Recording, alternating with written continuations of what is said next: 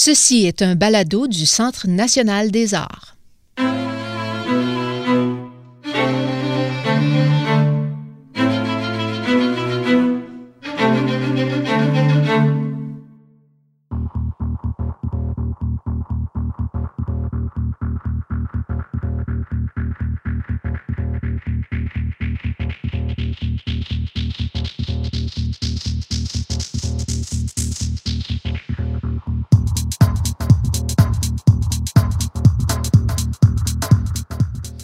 Bienvenue à ce balado dans CNA.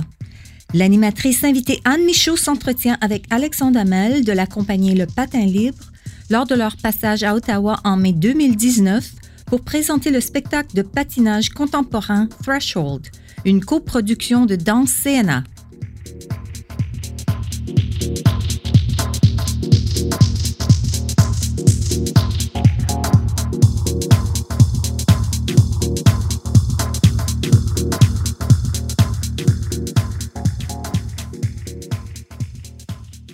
Alexandre Hamel, bonjour. Bonjour. Vous êtes à Ottawa, puis là, on est au Centre national des arts parce que vous venez avec votre, avec votre compagnie de danse pour y présenter un spectacle. Oui. Mais il faut dire que le spectacle ne sera pas présenté au CNA. Non.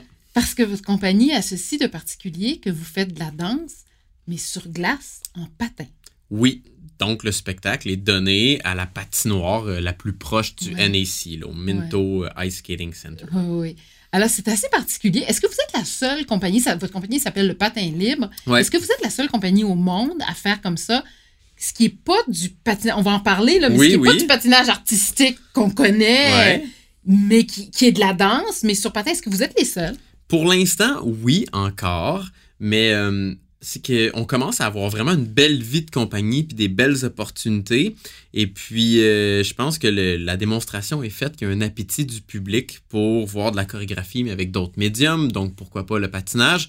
Alors là, il y a des patineurs qui commencent des Ah, processus en ce moment même. OK. Donc, des initiatives qui, pour l'instant, sont en pourraient déboucher éventuellement. Ouais. Pour l'instant, c'est encore des initiatives amateurs, mais nous aussi, on était une initiative amateur il y a Ben, 15 ans. Ben justement, parlez-moi du début. Comment ça a commencé? Parce que vous, ce que j'ai lu, c'est que vous étiez un jeune homme, euh, même un petit garçon, parce que vous avez commencé très jeune, qui a fait du patinage artistique traditionnel. Oui. Alors, on pense au costume à paillettes, on pense au Voilà. triple axel, au double bouquet, bouclé, piqué, machin, euh, etc. Dans, dans des... euh, dans des disons, des, des, des, des lieux, de, des, des patinoires, mais dans des contextes de compétition. Ouais. Alors, comment vous est venue, à un moment donné, l'idée de faire autre chose, mais en gardant les patins dans vos pieds? Donc, euh, ben voilà, j'ai fait de la compétition là, en patinage dit artistique, et j'insiste. Euh, on y reviendra on y parce reviendra. que je, je sens un gros surlignage. Ouais, ouais. Donc, euh, j'ai- pratiqué cette discipline-là pendant euh, près de 20 ans, jusqu'au niveau le senior, qui est la catégorie olympique. Et puis là, arrivé au début de mes cours universitaires, je me suis graduellement là, désintéressé un peu de la compétition. Là, ça demande un, un, engagement total, Total. cette discipline-là. Et puis bon, euh, l'université m'intéressait, la vie étudiante, Vous la vie en culturelle. J'étais en beaux-arts. OK, d'accord. Donc, euh, Ah non, donc il y a tout l'aspect artistique euh, qui, qui est dans votre vie. Oui, qui avait déjà commencé. Ouais, ouais. Et puis voilà, donc, et puis je voulais faire, ben, me mettre à appartenir à ce que les patineurs dits artistiques appellent le vrai monde, the real world. OK. Donc, Donc, euh, en dehors de la compétition. en dehors des patinoires, des compétitions, de, de ce monde qui est physiquement très, très fermé, hein, on connaît les patinoires, ce sont des, des boîtes de béton sans fenêtre, euh, puis qui, un monde qui est socialement aussi là, un peu complet par lui-même, euh, pour pas utiliser le mot renfermé, qui serait Ah. presque juste. Donc, euh, je voulais sortir de ça, découvrir, découvrir autre chose. Et quand je l'ai découvert, mon Dieu, ça a été... Comme genre, quoi? Genre hey, quoi? Qu'est-ce qui était? Qu'est-ce Ben, qui voir, voir au début des concerts de musique, puis là, il y avait le Aller au théâtre, aller... oui, euh, le théâtre, le cirque contemporain à Montréal, le premier show de danse urbaine, euh, aller voir des murales sur des murs, des... des Parce que quand vous J'avais jamais vu ça. C'est ça, vous aviez pas Jamais. le temps. C'était non. comme l'école, l'entraînement, l'école Ouais. d'entraînement, l'école d'entraînement. Hop, compétition, école d'entraînement, Ouais. école d'entraînement. Je, je ne faisais rien, donc Ouais, rien. C'était une dédication euh, absolument totale. Bon, je lisais des livres un petit peu. J'étais un petit garçon, euh, bon, assez cultivé puis curieux. Euh, j'ai été chanceux d'avoir euh, des, des parents qui, qui m'ouvraient quand même le monde, puis toutes sortes d'intérêts, euh, con- contrairement à d'autres patineurs qui étaient peut-être encore plus refermés. Mais quand j'ai vraiment, je me suis mis à participer à ce monde, puis que j'ai découvert la vie culturelle à Montréal, j'ai déménagé en ville, ça a été... euh, C'était où avant, avant d'être à moi, Montréal? moi je, je viens de Boucherville, sur la rive sud de. Montréal. Pas loin, banlieue, mais quand même. Pas loin, mais c'est une, autre vie complètement. ouais. Puis, puis là, j'ai découvert Donc, tout comme ça. étudiant à l'université, Ouais. avec cette ouverture-là sur tout ce qui est la culture, les arts, euh, Ouais. en étudiant dans ça, mais en participant à ça aussi. Ouais, c'était une Ouais. bouffée d'air frais, puis évi- évidemment, tout de suite, tout, tout de suite, l'idée s'est imposée, puis je me suis dit, ben mon Dieu, je préfère ça avec le patin. Vraiment, c'est venu Ah, là, tout de suite, tout de suite. Je me souviens la première fois là, que je vois un spectacle de danse contemporaine, ou la première fois, là, je me souviens aller voir les sept doigts de la main, euh, qui commençaient à ce moment-là. J'ai vu leur petit spectacle dans leur loft, là, c'était tout underground encore, puis j'étais comme, ben c'est ça que je veux faire. C'est c'est ça que je veux faire. Puis en plus de c'est ça là, que je les veux sept faire. doigts, c'est du cirque. C'est du cirque, mais c'est la Mais- même démarche. C'est des gens ouais. qui viennent d'un univers extrêmement stéréotypé, euh, extrêmement traditionnel. Tu sais, C'est des anciens du Cirque Ouais. du Soleil, extrêmement athlétiques aussi, et puis qui, à ce moment-là, développaient euh, une approche poétique, libérée, euh, euh, qui, qui s'ouvrait plus sur le monde. Et puis, à ce moment-là, c'était très edgy, c'était Ah très ouais, underground. Ça me semblait quelque chose qui était accessible.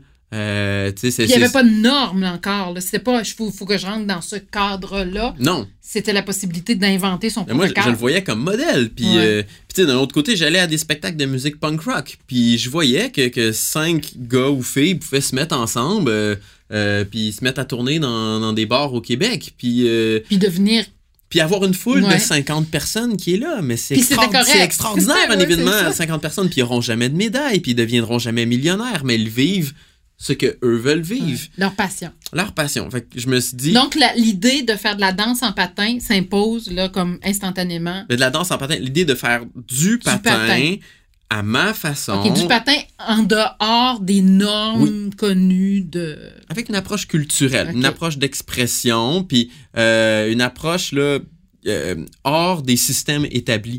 Et puis ça, c'était la grande hérésie du patinage. C'est une chose que le domaine du patinage accepte toujours pas. Les, les organisations du patinage en- encore refusent de parler du patin libre.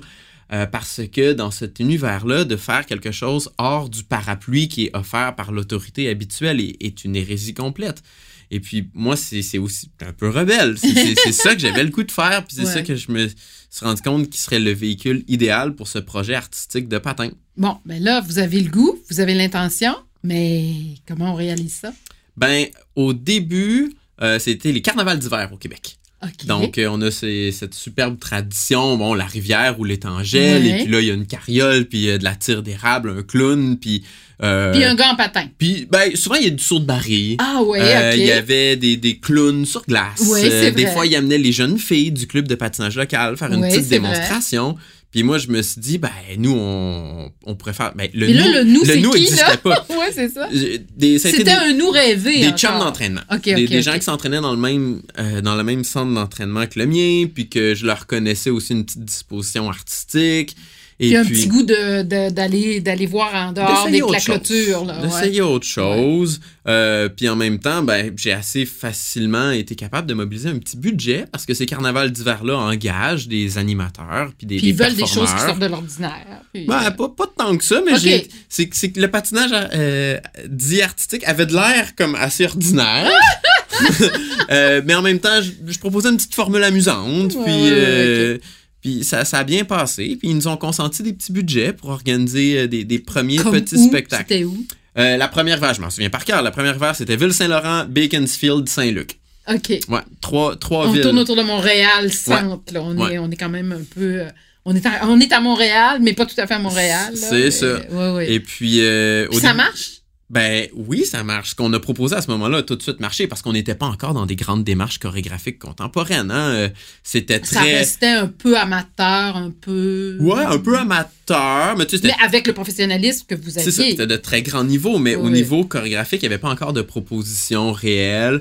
Euh, moi, je faisais beaucoup d'acrobatie. Oui, c'était plus de l'acrobatie, c'est ça que j'allais vous demander, que Mais tu sais, j'avais 19 ans. C'est ça qu'on a le gout de faire à 19 ans, de, de, de surtout, s'éclater. surtout quand on peut.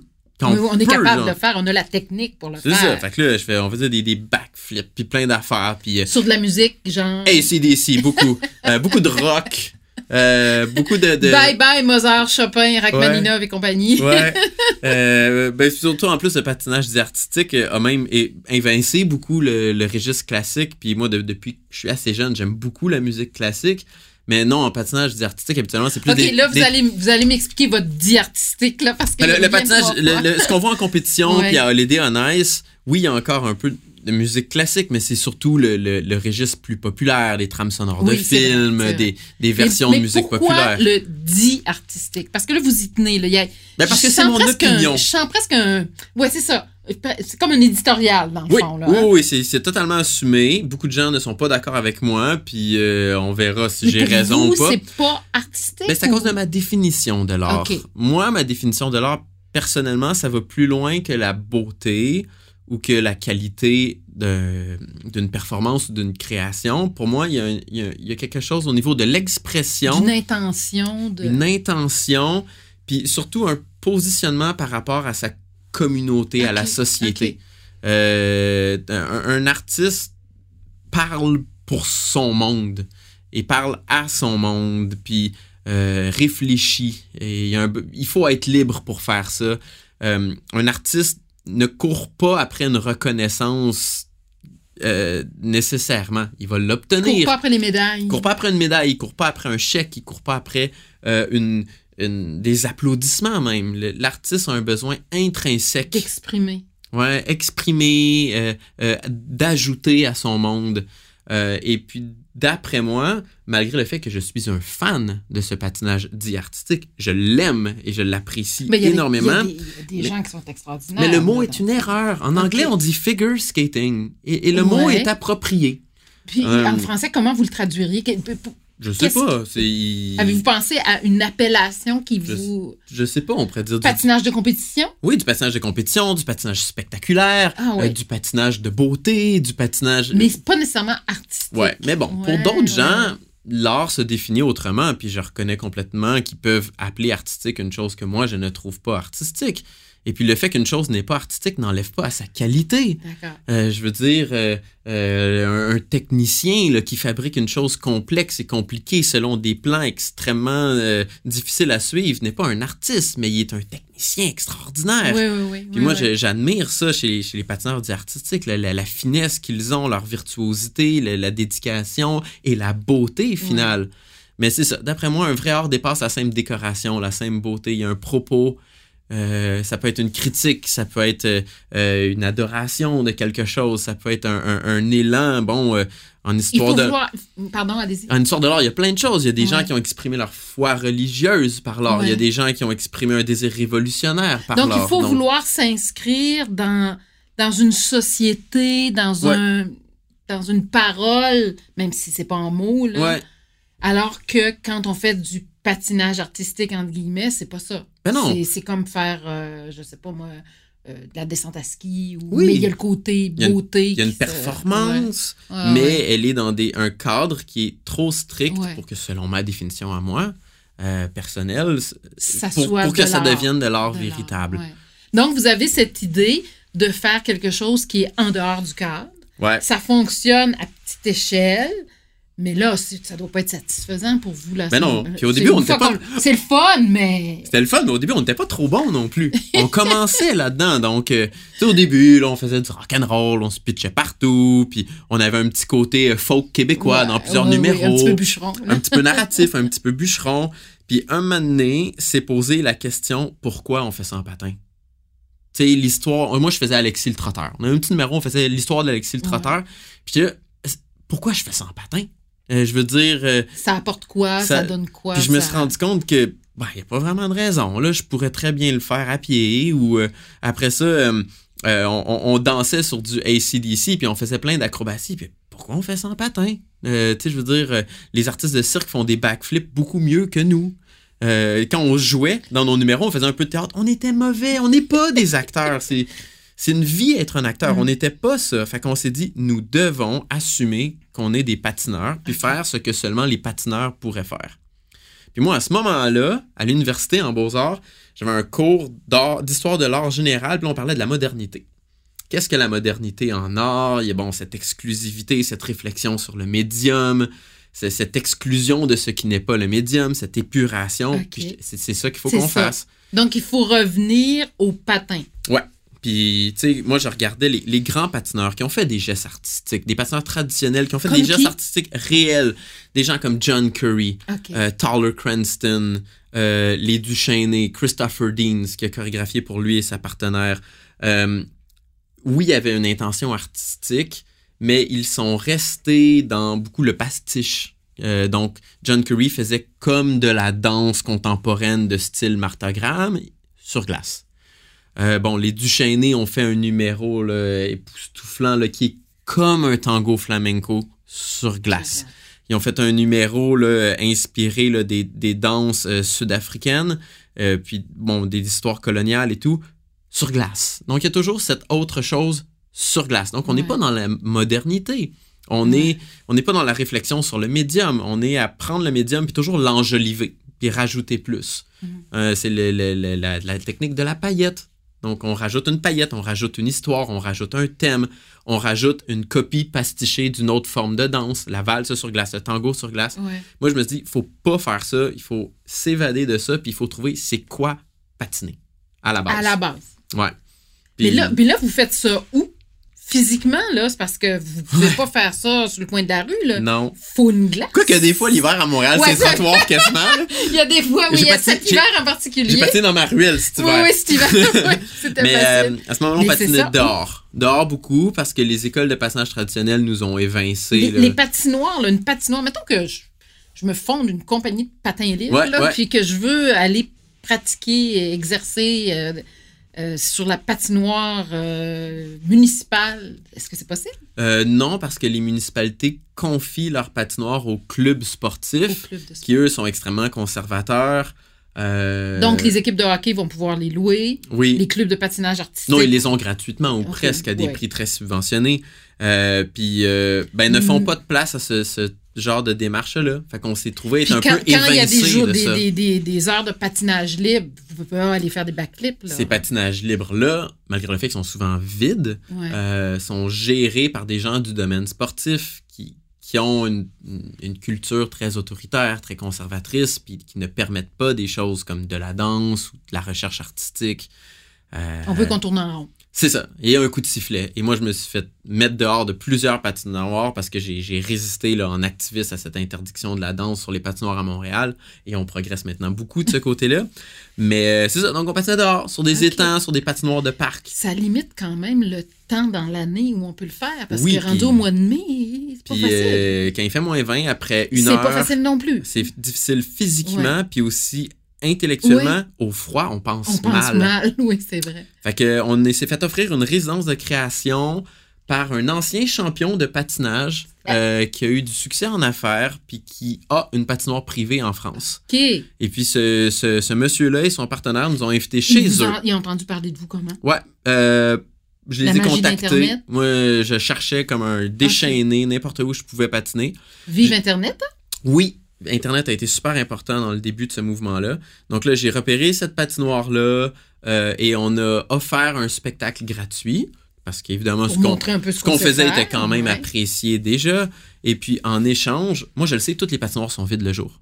Les patinoires sont vides parce que les gens qui les occupent d'habitude, puis qui, qui réservent ces lieux-là, ben le jour, ils sont à l'école puis au travail.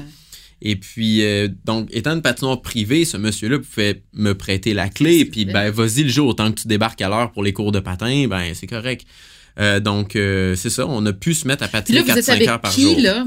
Qui est avec vous? Ben, la gang originale était un peu disparue parce que la gang originale, bon, C'était des, des copains d'entraînement. c'était des copains Regarde. d'entraînement, puis c'est des gens qui avaient été attirés par les débuts de mon projet. Donc, hey, on va faire un petit contrat, ça va être payant, on va aller dans le carnaval d'hiver. Mais là, quand je me suis mis à dire non, on va déménager pendant six mois, puis on va aller faire une recherche de création, chose, on va hein? patiner cinq heures par jour, puis Eux, la démarche artistique, ils l'ont pas c'est ça. nécessairement en surtout, eux. là. pas payé. Ben non. On rémunérait pas les gens, puis il fallait payer nos propres billets d'avion. Puis là, on fait ça comment, Alexandre? Ben, les, les- le patinage est un milieu extrêmement lucratif. Euh, moi, j'avais patiné là, professionnellement là, depuis que je suis tout petit. Euh, j'ai patiné sur Disney on Ice pendant un an. J'avais des petites économies.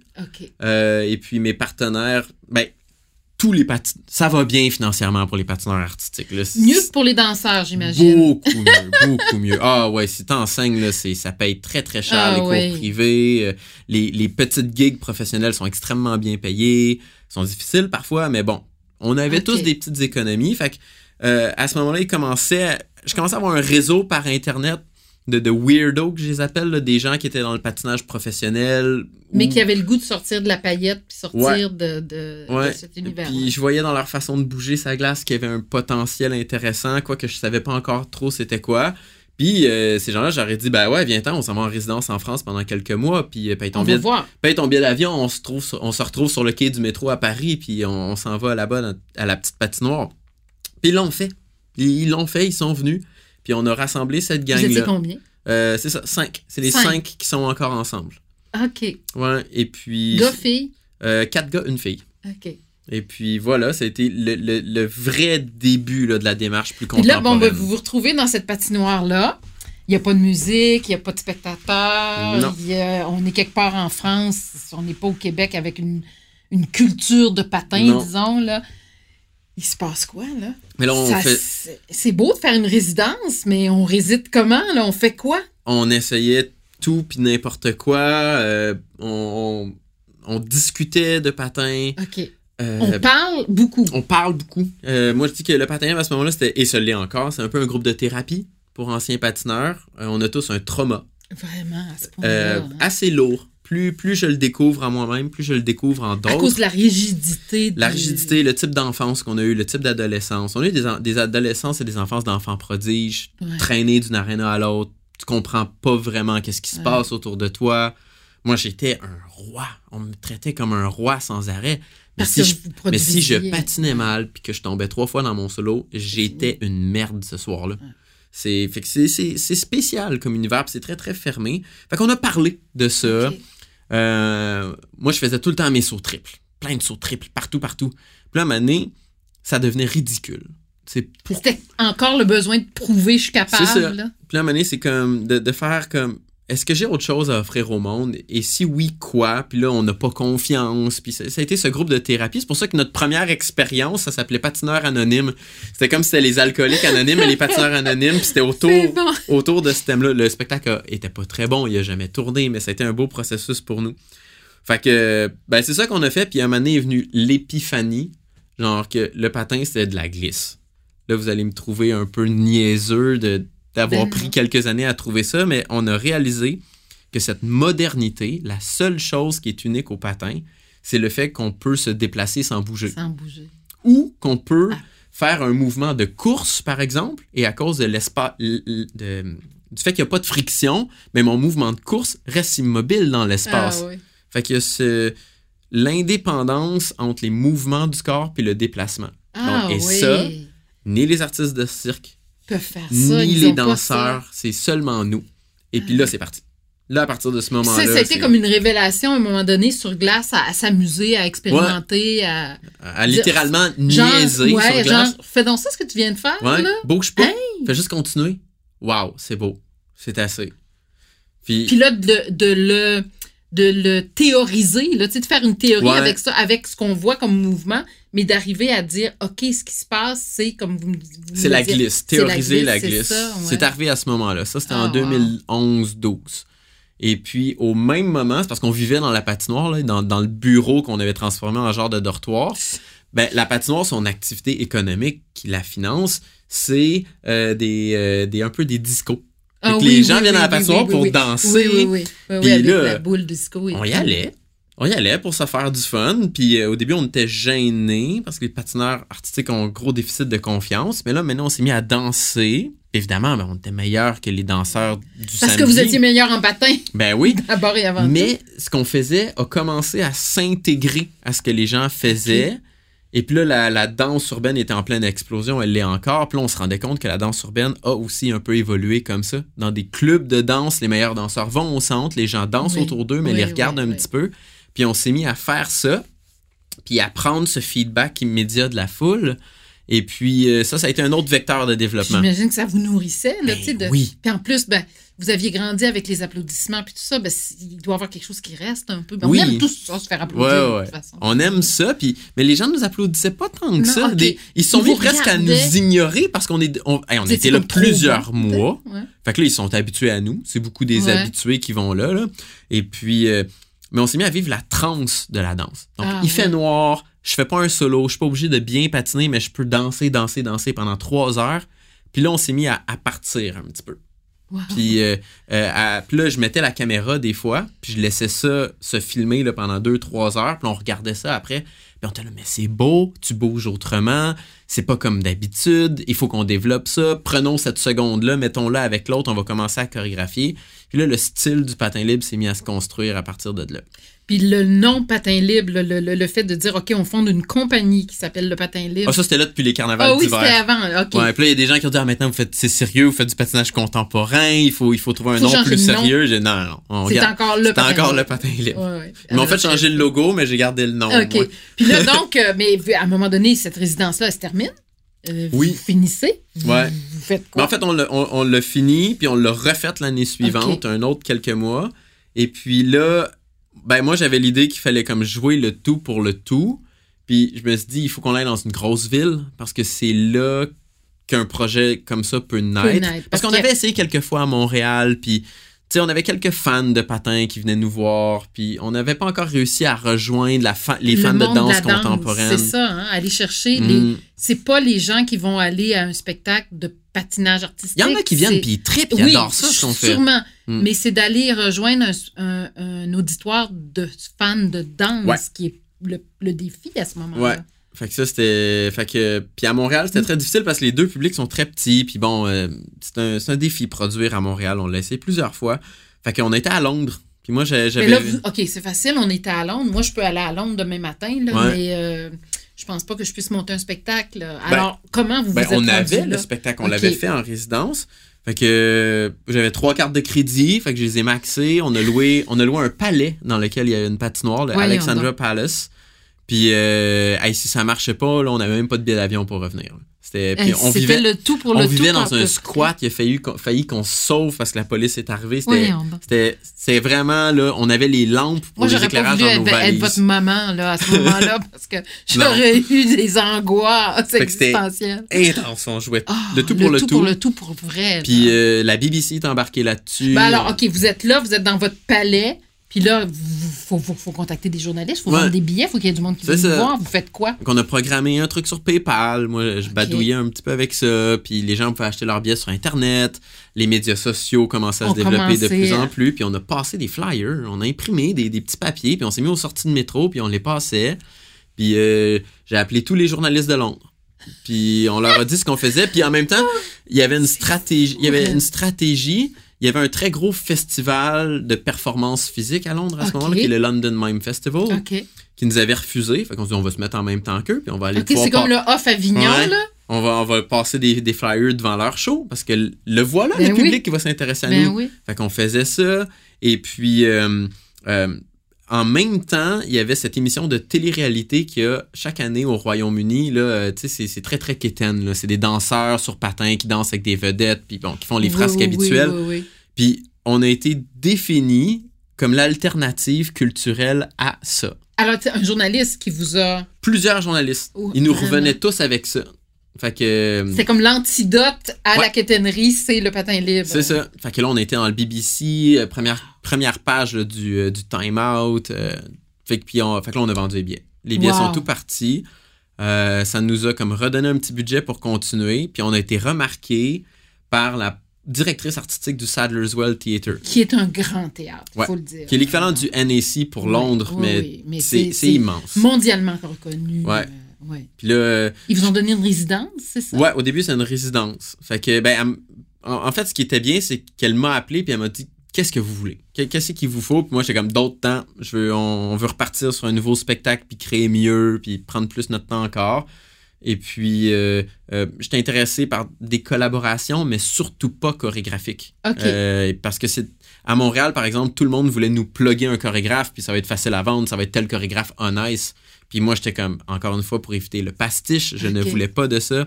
Donc, à Londres, Elle nous a offert là, un catalogue de collaborateurs. On a choisi une dramaturge qui serait plus un, un œil extérieur, plus intellectuel, plus réfléchi. On avait besoin de ça pour faire un espèce de balancier ou d'équilibre à notre physicalité. Puis là, on a eu cette première résidence. Euh, le Sadler's Well a reloué ce palais qu'on avait utilisé pour notre spectacle, mais là, on pouvait travailler toute la journée.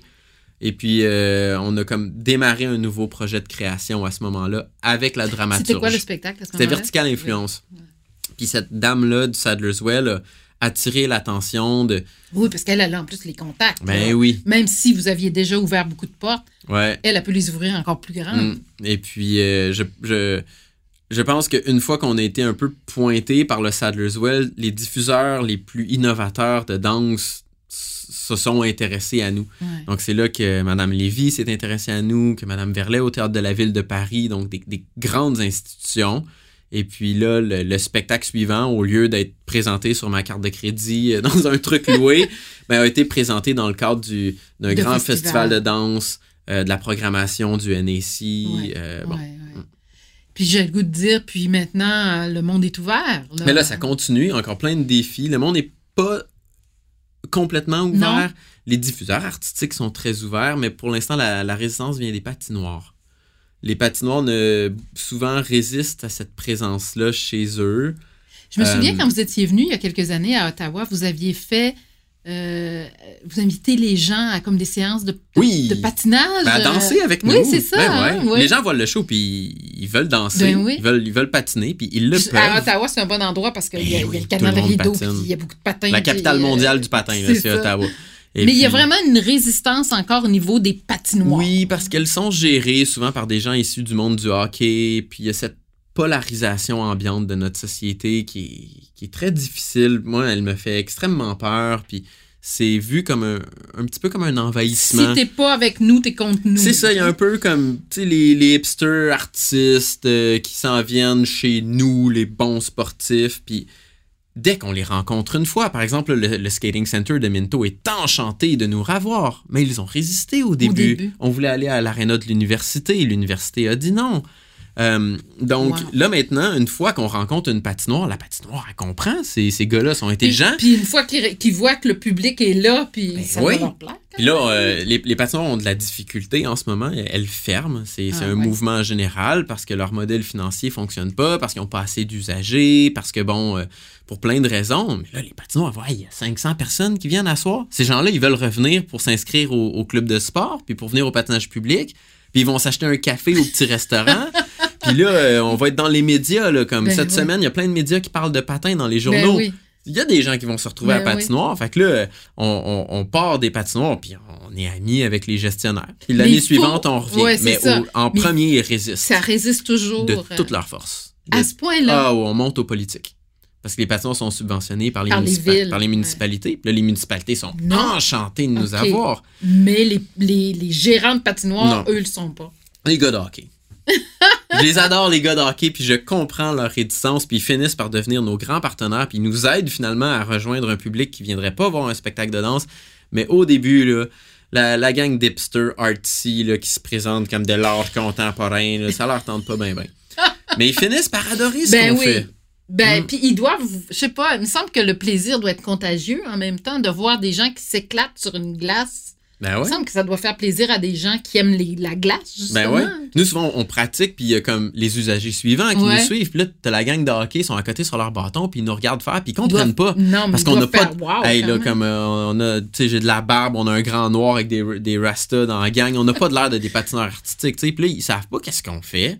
Puis, mais ils nous voient, puis ils disent, tabarouette, ça, ça patine vite, hein? Vous êtes, vous êtes forts, la gang, c'est quoi que vous faites? On leur explique, on fait des spectacles, c'est un nouveau style de patin, puis ils reviennent voir le show. Fait que là, puis c'est un lien qui se crée entre les polarisations. Puis je trouve ça laid, cette polarisation. Le fait qu'on est en train de se diviser comme ça, je trouve c'est- destructeur. Puis là, comme on, on se rend compte que ces sportifs-là aiment cette proposition artistique-là, puis, puis ensuite, s'ils aiment ça, je leur dis, ben la semaine prochaine, il y a Crystal Pite, tu vas peut-être aimer ça, là. Essaye voir. Puis de l'autre côté, on a ces gens qui diraient comme non, non, non, nous, c'est la danse contemporaine, c'est pas le hockey. Je dis, ben, si t'as aimé la, physi- la physicalité de ce qu'on fait, puis l'excitation et tout, va voir une game d'hockey. Les lignes de corps d'une game d'hockey, c'est d'une beauté.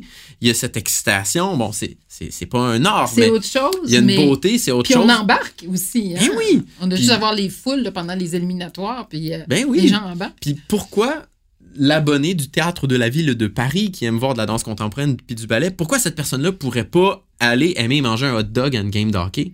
Ben, puis prendre une bière? Ben, pourquoi pas? Puis je pense que On l'échange... a, on a intérêt à L'échange est des- possible. Mais Ouais. là, à cause de Facebook, puis comment on se fait seulement proposer ce qu'on aime toujours, Ah oui, les fameux algorithmes. les silos, les algorithmes, ben, moi, je pense que ça fait partie de notre rôle d'artiste. En tout cas, nous, on se plaît beaucoup dans ce rôle-là à, à casser le mur puis à faire en sorte que les gens découvrent autre chose parce qu'on est ce médium populaire. Ben, Alexandre Hamel, c'est passionnant. Je vous souhaite vraiment la meilleure des chances.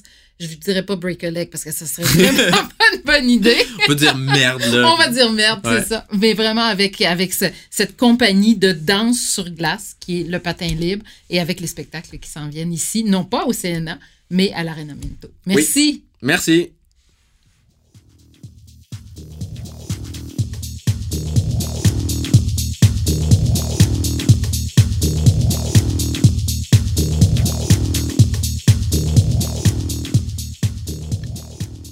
Voilà qui met fin à ce balado dans CNA.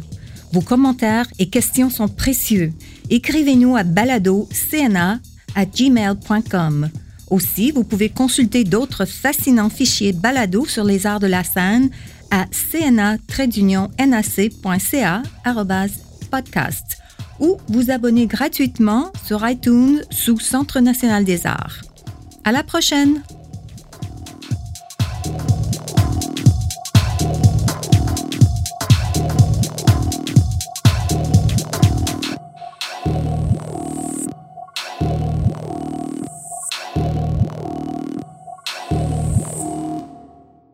Ce balado du Centre national des arts a été enregistré à Ottawa par l'équipe des nouveaux médias du CNA. Écrivez-nous à baladocna@gmail.com. Vos commentaires et vos questions sont pour nous très précieux. N'oubliez pas, consultez le site web baladocna.ca pour voir d'autres fascinants fichiers balado du CNA ou abonnez-vous gratuitement sur iTunes sous la rubrique Centre national des arts. Le Centre national des arts du Canada vous dit à la prochaine.